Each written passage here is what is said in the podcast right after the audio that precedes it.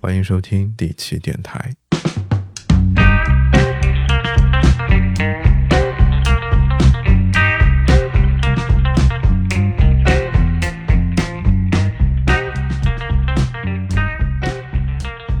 听众朋友们，大家好，欢迎收听本期节目，我是一石，我是小修，我是海蛇，我是熊猫。大家可能听到我们本期反应的这个速度有点慢啊，因为我们现在正在一辆房车上，虚拟房车，网上冲浪。这一期节目是我们通过腾讯会议的这个视频群聊参与录制的。最近大家都比较忙嘛，而且北京的疫情也日益严峻啊，所以大家尽可能的还是少出门。对，特别的严重。上一期节目我们还在说，呃，我还没有经历过这个居家。结果录完视频给你们这个上传的时候，我家小区就已经封了封控区。呃，大家好久也没见嘛，就是到今天为止，就是出病例的那栋楼也快要解封了。然后我们这边也是可以办出入证出入了。总体来说，我觉得我家这个位置现在确实很严峻，周围方圆四五公里吧，可以说是没有任何交通工具可以使用了。呃，地铁全都停了，然后公交也是完全坐不了。但是好在现在可以出小区了，日常的生活还是能保证的。你说核心价值观很正能量啊？就是呗。对我跟熊猫算是一个区的吧。我也在朝阳现在每天都在做这个核酸检测。每每三天会收到一条消息，关键就有是什么吧？就有些听众朋友们可能知道，我平时去单位的次数就不是很多，所以就有一条，就由于日常去单位的次数不是很多，所以每次去单位的时候都有很多事情要做，因为每周你肯定。还是有一些事宜是必须大家，呃，面对面才能解决的一些事儿。但由于这个一封控，就导致为数不多能去单位的日子也去不了了，就会导致那些必须当面解决的问题就积压在一起。有啥问题一定得当面说。哎，其实就是一些拍摄工作嘛，对吧？你这个摄影师不在，或者是演员不在，你完全没有办法拍摄嘛，所以就导致这个工作就会出现疯狂的积压。有点像是放寒假，留了一堆作业，然后就你自己安排时间，然后去自觉的完成，这个就非常的考验人。然后我最近这个拖延症特别严重，然后头两天就感觉效率特别的低，第三天想到下周一要开周会，开始疯狂的干活。你没有前后上下游的依赖项是吗？什么时候干都行。的依赖项就是你，你正常肯定是该干得干嘛，就是人找你你就得干。但是你自己有一些你主动去发起的一些项目，只要我不发起，这个项目就不存在，就不着急。跟我最近的状况很像，还在规划阶段。规划了一段时间之后，我就想，不做该多好。我们公司的特点是，你在家上不了公司的内网，所以很多。需要在内网操作的一些事儿操作不了，那咋办？所以下办公可以不办公呗。对，所以我实在没办法，只能只能又去公司上班了。都是要依赖内网的，因为我要看一些机密的信息、机密的东西，比如董事长和他的秘书的二三事儿，是吗？哎，这这话不能乱说啊！二三事儿嘛，都是一些会议纪要嘛，对吧？你不得根据这些会议纪要去。落地执行，硬凹。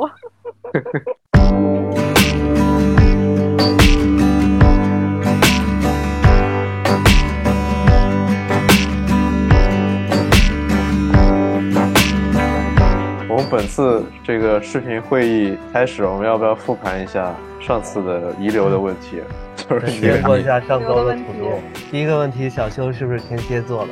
我的天哪，倒打一耙也没见过这样的。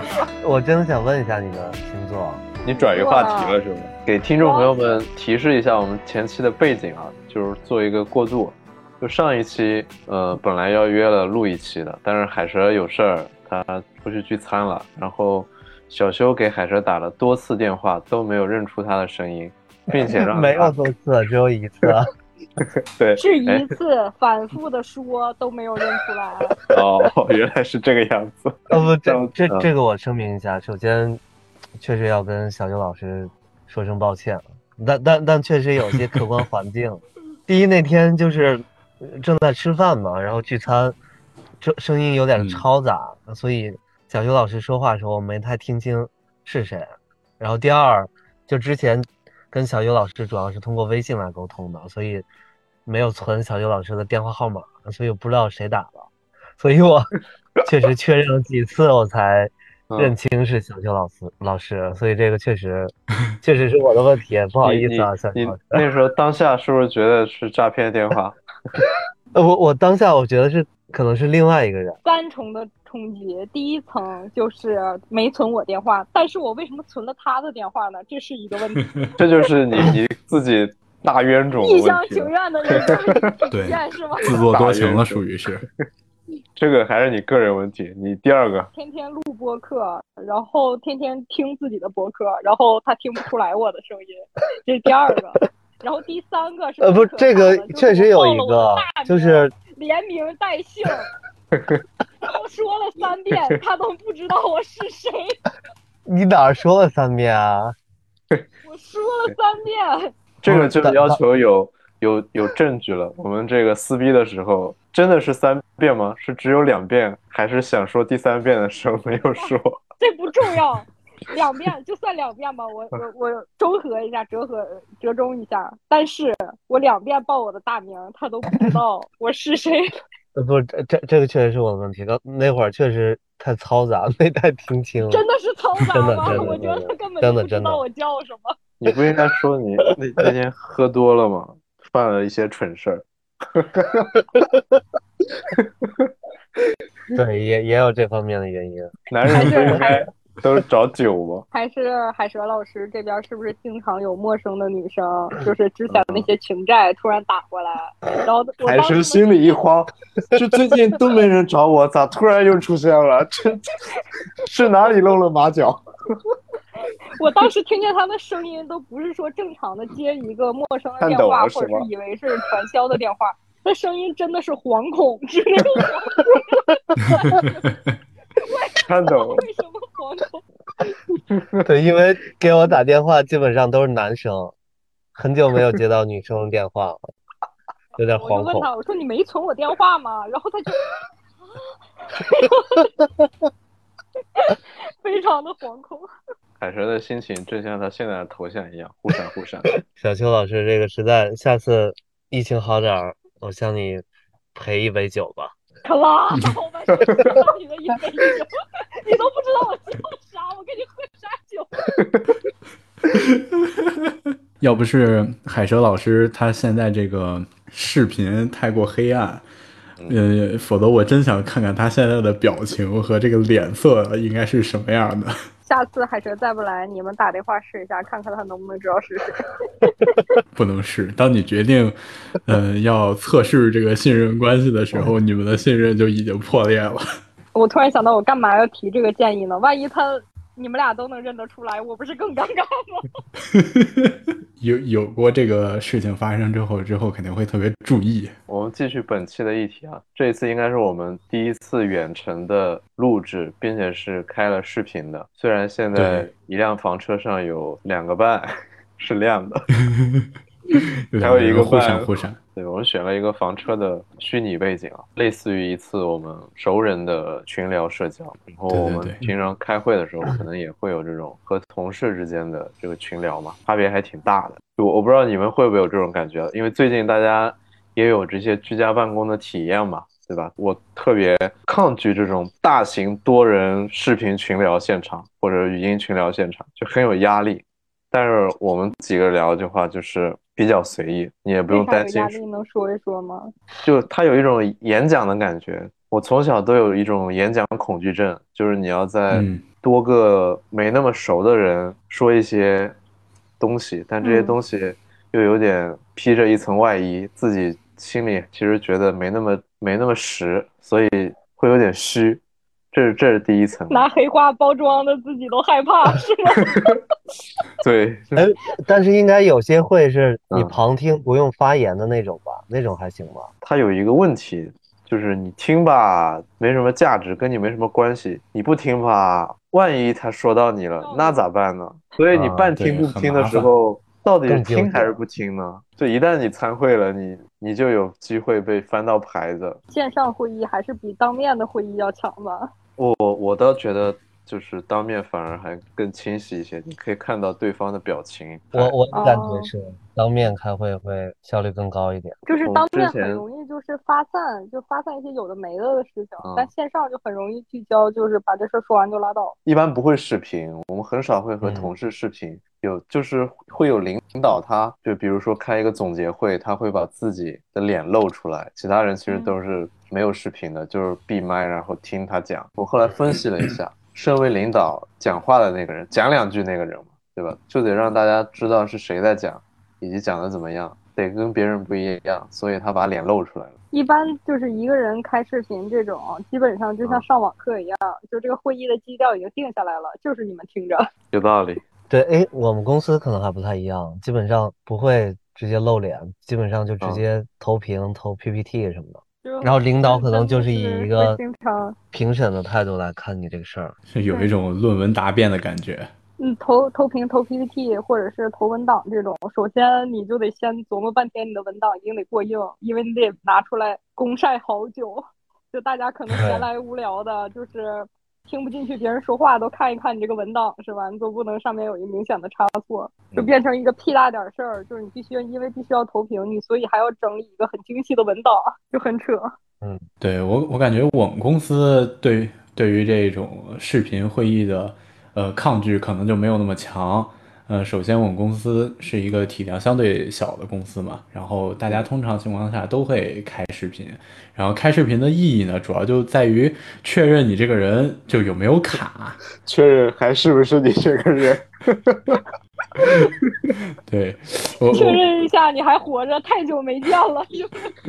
最近是不是找的外包？还是不是这个人在给我出活？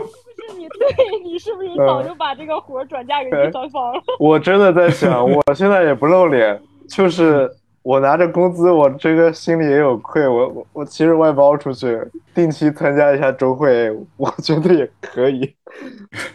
不知道有没有人愿意接我这个活儿？我还记得那个，呃，我们公司之前招聘的时候，我还问过，我说要不要招点什么廉价的大学生、实习生之类的。当时我老板还说，就是对于我们这种体量的公司，就培养一个实习生的那种成本啊什么的，呃，还是相对高一点儿，然后也没有那么大的必要。呃，但是他又跟我说，就是说，如果你有兴趣找一个实习生的话，你可以自由决定你给他发多少工资，然后你就把那部分活儿给他就完事儿了。你们老板很通透啊，很通达。是，我就当时觉得，就是说可以找，但是钱我不掏。对，然后他就说，他就说，呃，你你只要固定把你的活儿交上来就行，至于你这个活儿是谁干的，我我并不在意。这还挺好的。我当时觉得我找几个大学生帮我干干活什么的，也没什么问题吧。哎，说回来啊，其实我们平时视频开视频，主要就是确认这个人到底卡没卡，就是呃不说话是吧？对，因为经常有的人不说话的时候，你要确认你给他说的这个内容他有没有听到。嗯，嗯，这时候，如果他这个视频你能看见这个人啊，脑袋在这晃晃悠悠，起码能确定他还他起码在这个会议室里，就不说他听没听过，他起码在。就顾着晃脑袋。对，但是如如果如果说你这个视频都不开，然后也没有声音的话，有时候确实会，嗯，这个消息传达不下去。就因为我们人人特别少嘛，所以我们也不会有那种说什么，呃，几个部门之间碰会议，什么只要领导听了，其他人不听也无所谓了。然后我们由于已经没有领导这个概念了，每个人都有手头的一摊事儿，所以你这个会议还必须都得听，所以我们还是经常开视频的。嗯，然后就经常可以看到什么，呃，同事啊之类的。由于我们确实上班的次数比较少，大家经常居家嘛，所以经常能看见每个人什么睡眼惺忪的，或者或者是早上起来非常的肿。当然，我们也跟老板提过，就是说关于开视频这个事儿，说如果我们的视频约在下午，那就可以开视频；如果我们的会议约在早上，那就不要开视频了。对，当然，不过我们还是比较通融的嘛，大多数情况下。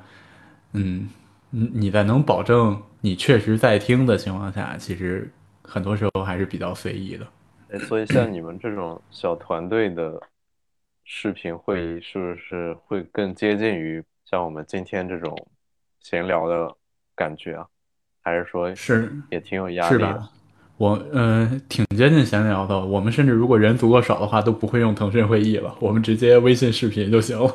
呃，平时也是经常有一搭没一搭的吧。其实对我们来说，我觉得线上会议首先确实是效率比较低，因为大家经常会开开着会呢，突然有一个人就要说：“哎，看我们家猫怎么了？”然后又有人说：“看我们家边牧怎么了？”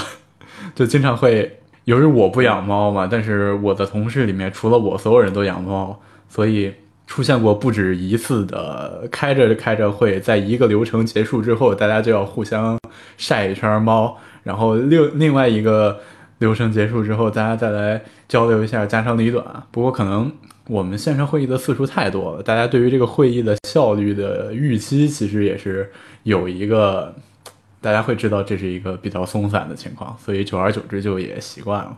哎，那你们公司的人会有人管控这个会议的效率吗？就是如果特别松散，会有人提出来优化这个会议流程什么的。还是从那个呃管理者的角度再次发现了这些小团队的问题？对，因因因为因为像刚才说的这个，可能在我们公司开两次，可能就要被喷了。这可能也是工作氛围不太一样。会议效率的问题啊，就我我在刚来我司的时候确实是提过，因为我们基本上一一个会两个小时、两个半小时起，然后确实是觉得我说咱一周开两个会就要占用半个工作日的时间，嗯，效率确实是太低了。然后再有这么几个月的时间，开始就会有。呃，会议的一个主持人他会固定的 Q 这个流程，但是久而久之，慢慢大家又都松懈了下来，而且由于这个会议的时长也习惯了，所以我也慢慢觉得这种氛围还可以。我们开会，因为之前我们就是跟各个业务方都在各个城市的办公嘛，这样子，然后开的会经常都是线上的，就即使是在公司办公的时候，也经常开线上会议。然后我就经常是那个就是组织会议的人，然后让各个业务方发言，然后问了问题，问他什么想法，这样子，十个有八个都是啊什么啊不好意思，刚才回条消息。啊，不好意思，我刚才那个 有个其他的会议，怎么样的？然后你能再说一遍吗？他其实可能我在外面就想把他们掐死。外面晨跑，然后最可怕就比如说你问一个问题，然后问三个人有没有什么想法，然后你问第一个人，第一个人说、啊、什么啊不好意思，你再说一遍，然后说一遍，然后他说说说说完了之后我总结一下，然后问第二个同不同意，然后第二个什么意思？能不能再说一遍？这个会有多可怕？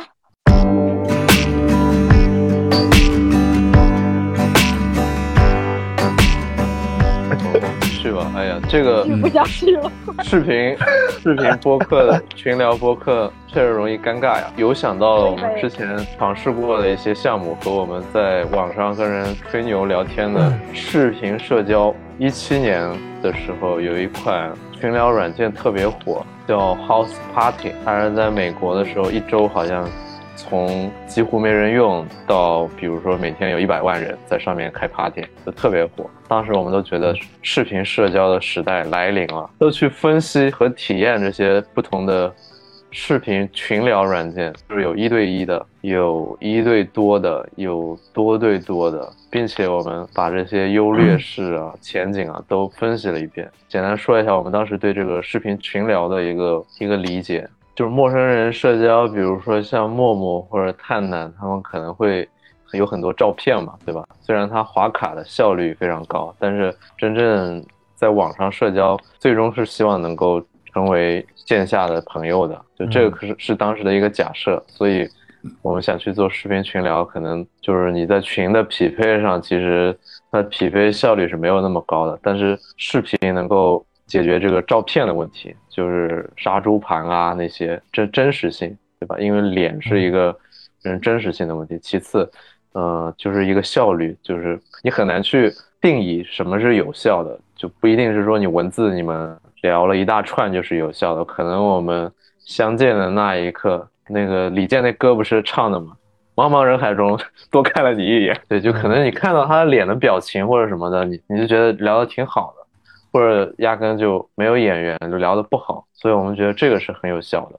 当时就有这样的一个一个比较浅显的理解吧。确实，这个视频群聊，因为美国的那个 House Party 它是基于熟人关系，他们没有微信这么大大规模的产品把这个熟人关系串联起来嘛。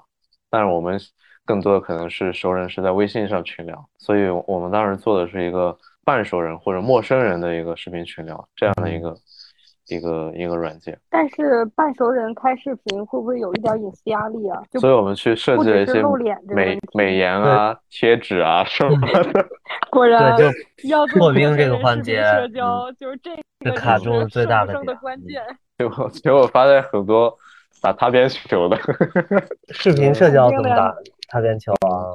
这这不是你啊们想看到的吗？我我我们是希望建立这个友善、安全、真实的这种社交环境的，就像我们这样聊天一样。所以这个也会模拟那种线下的那种交友的环境，比如说有一个老鸟带他的朋友过来，国外这种 party 文化不是很很流行嘛，就是什么兄弟会啊，或者定期组个 party，可能有 party，你的熟人会带着你，带你去破破冰啊，认识一些新的人啊。对，但是我们国内好像没有这种传统吧。现现在比较相近的可能是这种剧本杀或者狼人杀。对，还有当时我觉得最火的可能是像一对这种产品，视频群聊，感觉做的比较我们开始开始讨论产品了，是吗？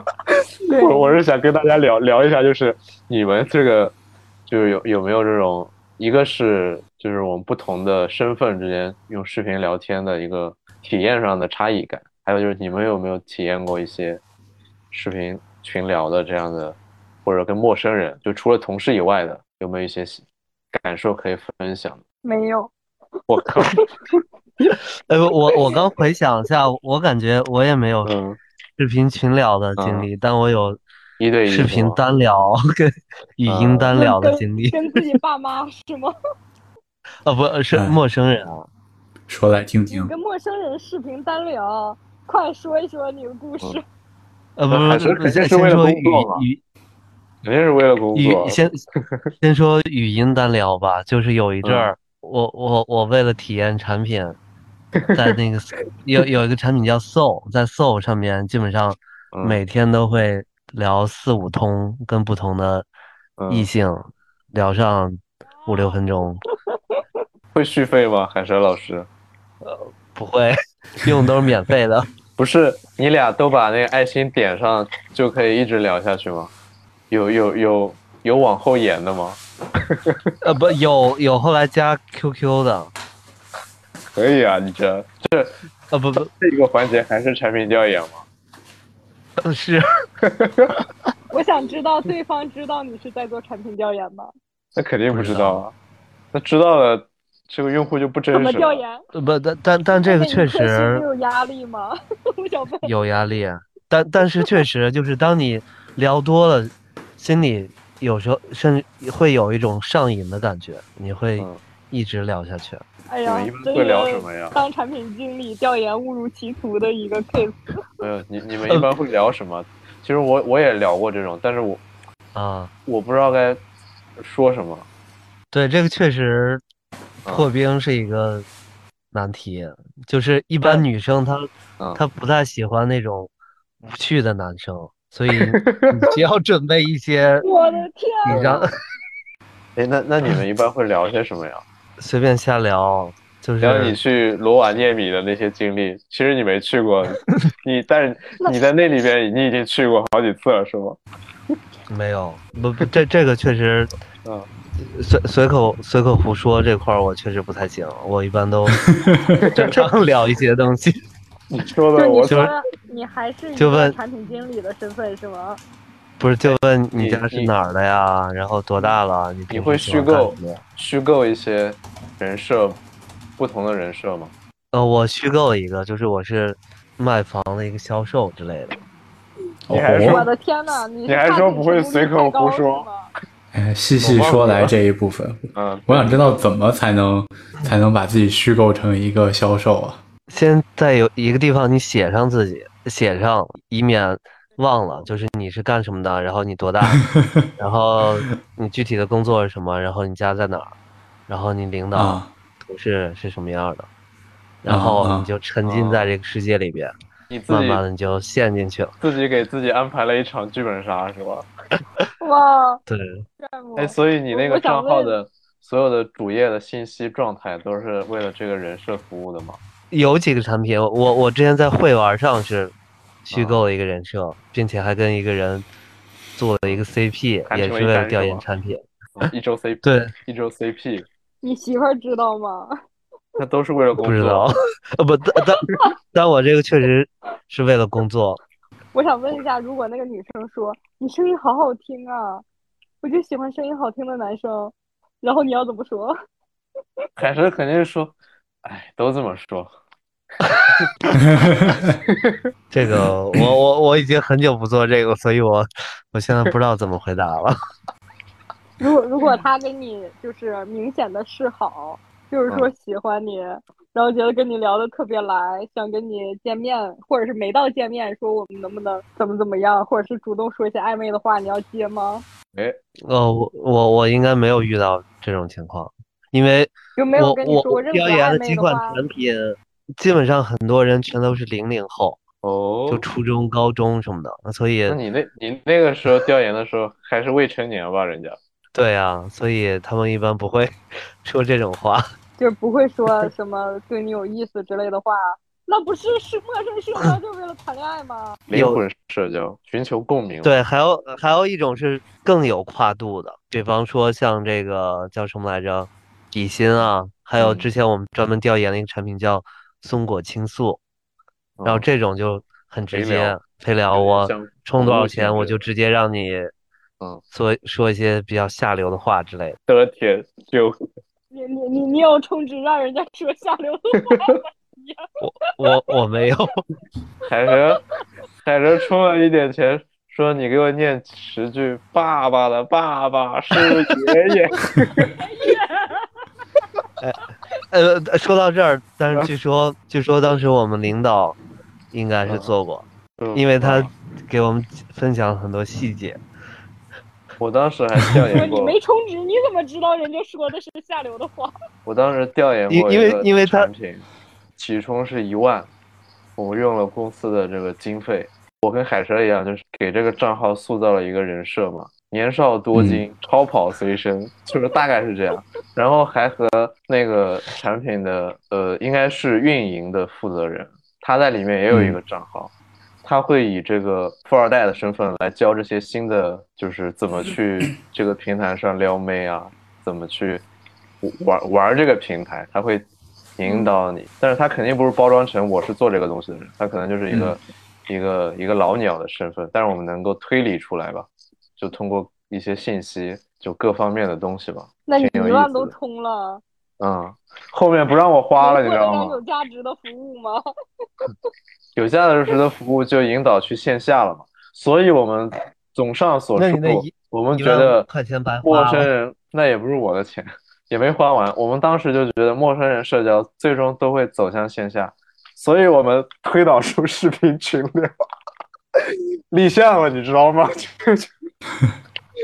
讲一个让老板开心的故事。还是太尴尬了。我觉得这个，呃，把你的声音，呃，直面给一个陌生人，确实会让本来呃，对对对，本来可能还能说两句话，但是你一变成电话之后，呃，就真的很难很难说了。呃，他万一我觉得视频，喂，嗯你寂寞吗？那你怎么办？我我没有遇到过这样的情况，我哎的交友还是比较正常的。还是你有没有遇到过？上来就跟你 就跟你硬聊，我没有过，但是这是不是还还是得要看对，还是得看不同的平台。但我觉得你要是社交就很有压力，就是因为女生嗯很容易碰到这样子，就上来问你寂寞吗，或者是怎么样的。你不应该开就是小？修老师想聊聊点正经的，结果碰到都是 不正经。没有想聊正经，就是我也我也是出于体验那个的想法啊，就是因为你们都没有需求，所有有需求的人都说自己是体验产品。不是，我是 真的是为了为了调研才下载的，什么搜什么的，然后去那说两句话，我实在是说不下去了。就是只要对方有点往暧昧的那个方向引的时候，我就真的接不下去话了，我就直接退出了。哎，我觉得，我觉得比起这个跟陌生人语音，我觉得跟陌生人视频真的是。更加考验破冰能力的一个，因为一视频都会给你弄个头像，把你脸给遮住。面具啊，是吧？你这就这还有，就你得长得有多帅才能说，呃，跟完全陌生的人一上来就视频，就不让对方你知道抗拒。你这就不会玩陌生人社交，要的是什么？要的是效率。你不需要多帅，你发挥你的社牛本质。不是你 pass 他，就是他 pass 你，你怕啥呀？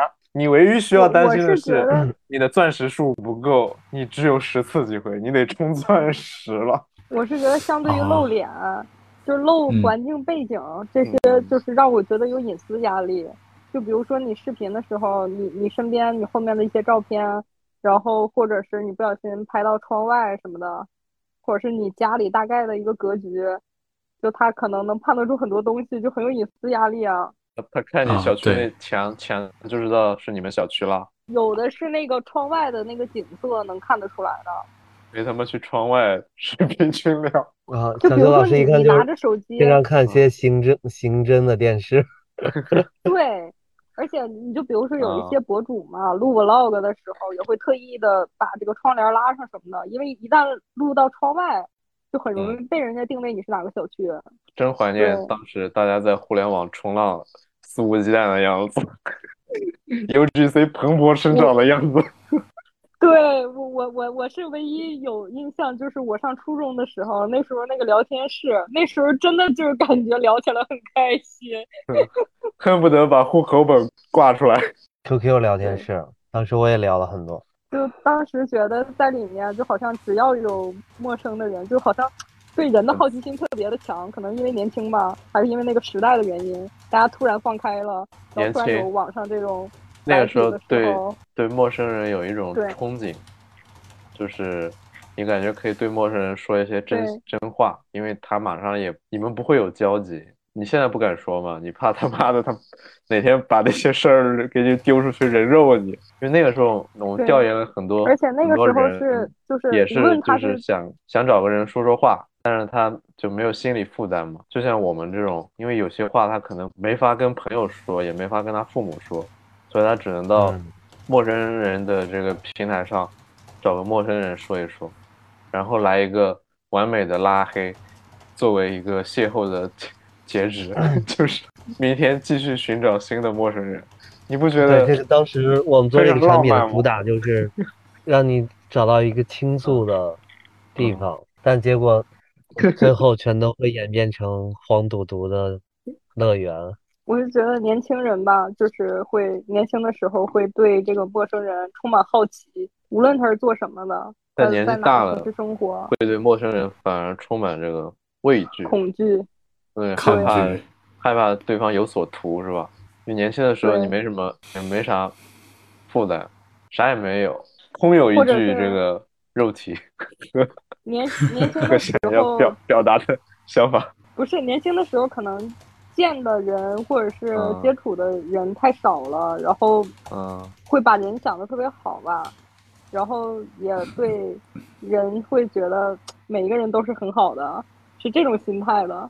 那后面你看我今日说法看那么多，但是不是网网网上刚开始聊的时候，大家都会相对比较友善一些？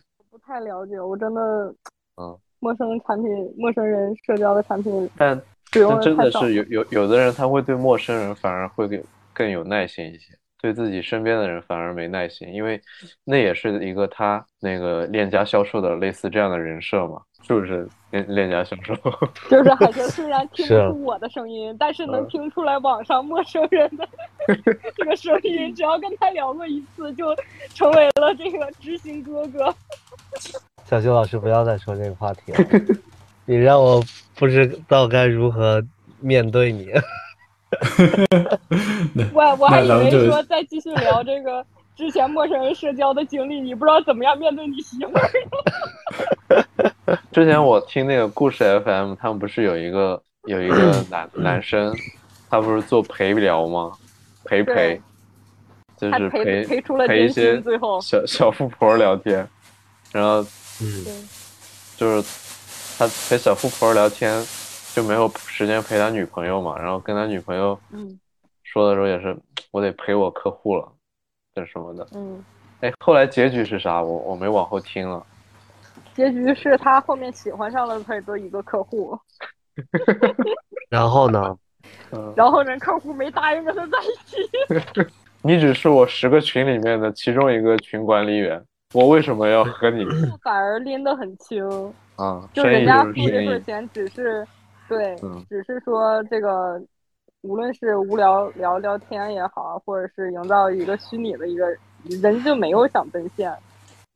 嗯，那那说明这男主角太不职业了。大家都是出来玩的，认真你就输了。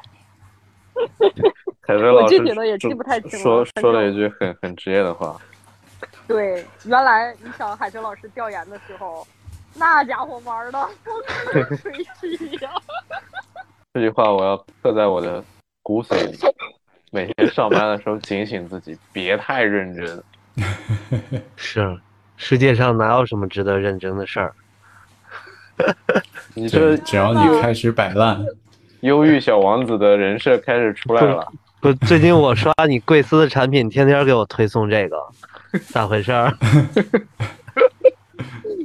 推送的准备。对，可能你最近需要一些鸡汤或者成功学来，就毒鸡汤来这个激励一下你。是那个公司的产品读懂了你这颗闷骚的心，读懂了你想浪荡全世界的这个内心。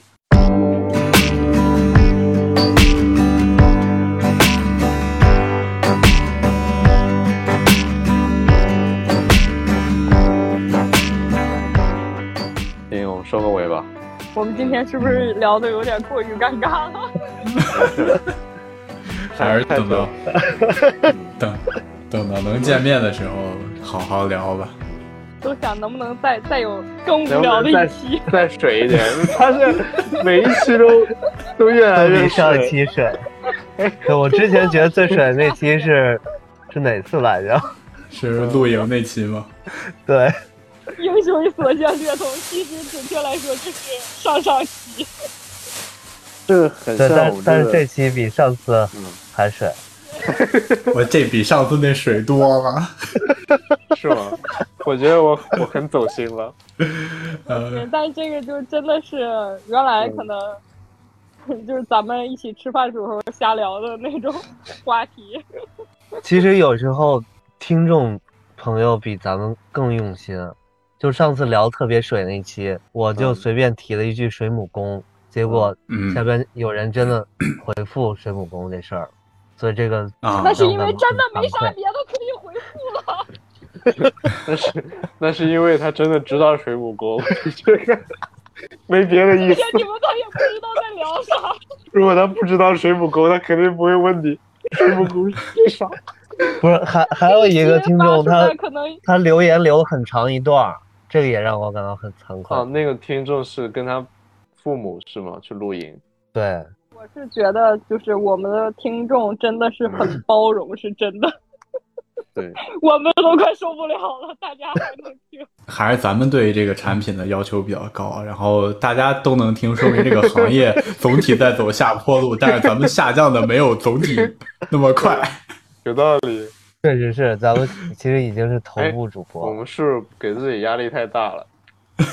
直接摆实吧。在话，一点都不大，咱们给自己的压力。然后另外，我们内容下滑的这个速度绝对是，就是一众播客中的翘楚。好了，下期咱们强势强势反弹一期。强势回归，都不知道聊啥了，咋办呢？好累啊，还得准备。这就是这就是我最近的状态。不准备你就觉得对不起这个听众朋友们，但你一准一准备录完，发现更对不起听众朋友们。哎，但我觉得上次那那期聊音乐那个，我觉得大家准备的还挺好的。对，回头可以对，再聊一聊。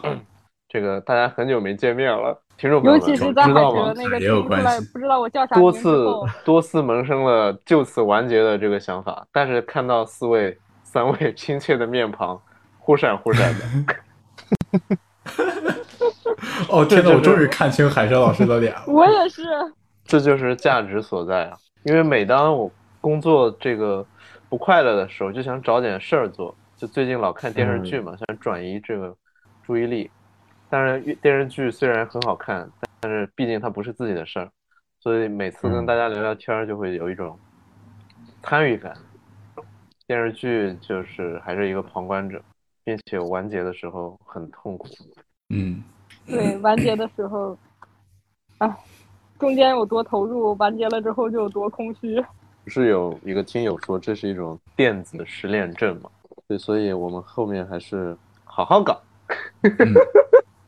每一次都这么说，我觉得要不还是别说了，不要立 flag 了。对，还有咱们人收了人家的书，也没给人家办事儿。关键他发的书不是还那书少几还是页？感觉是盗版的，还是盗版的。那少少关键的剧情都没了。我这看到一半，我这就之前我们收到过一些出版社合作的书本，但是，发现叫咱们聊聊读后感。对聊聊读后感，并且结合书本做一期定制化的节目。我们当时觉得这对我台也是一个文艺道路的一个小小的尝试，没想到那书看到百分之七八十的时候少了少了几页，而且那剧情还挺关键。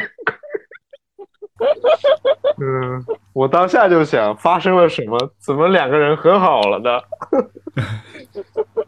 我只能说，这个作为一个脚踝部主播的悲哀，就是好不容易有人找我们合作，发的还是这种可能是残次品回来的书。还是残次品？对对。人家可能本来是要扔的，结果一看有几个主播还给他们吧。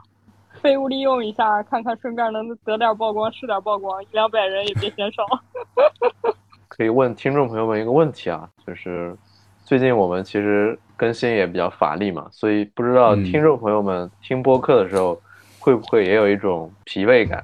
我们下一期可以聊聊疲惫感，哎，这个可以作为一个选题备用啊，确实有点累啊，所以不知道听的人会不会也有点累，不一定是我们电台啊，就是嗯各个播客节目，因为我最近也在听一些其他的，发现嗯，不知道是我主观的感受，还是客观的节目都有这种氛围，还是说是大环境让大家比较疲惫。